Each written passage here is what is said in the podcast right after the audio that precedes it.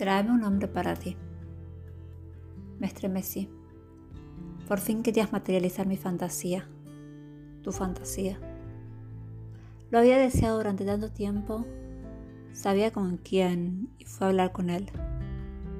Camajere nos había presentado cuando éramos amantes, y aunque nunca dijo nada al respecto, su deseo era evidente.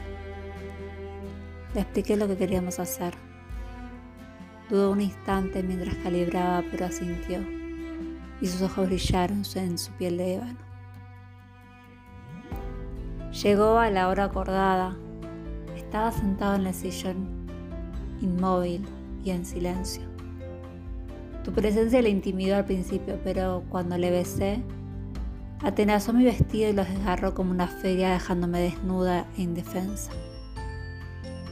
Abrió las fauces y engulló uno de mis pechos con sus labios carnosos, mientras sus manos bajaban mi tanga y sus dedos buscaban mi concha. Separaban sus labios, acariciaban el clítoris, se hundían en mi interior. Me mordió el pezón con sus dientes de marfil y supliqué. Obedeció y clavó los colmillos con tanta fuerza que creí que me lo arrancaría mientras trazaba con sus dedos líneas, círculos, espirales en mi sexo, despacio, deprisa, una y otra vez y otra vez y una y otra vez, buscando la fuente que solo Camajere supo encontrar. Bajé sus pantalones de lino, de cintura elástica, y acaricié su miembro grande, duro y erecto. Girando la muñeca, oscilándola de arriba abajo, de arriba abajo, de abajo arriba, despacio, deprisa, una y otra vez, una y otra vez.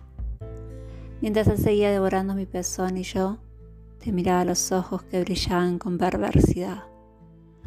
Y a tu mano que acariciaba a tu pija, mimetizándose con su mano, con la mía, hasta que comencé a gemir y él comenzó a gemir y tú comenzaste a gemir y te levantaste del sillón y te acercaste a nosotros y me tiraste del pelo y yo aceleré el ritmo y él aceleró el ritmo y tú aceleraste el ritmo y estallé en su mano como una riada que se desarma por mis muslos, por mis rodillas, humedeciendo el suelo y él se corrió en mi mano y tú en la tuya, en mi vientre, en mi pubis, en mi mano, en su mano, como tres afluentes que nutren el mismo río.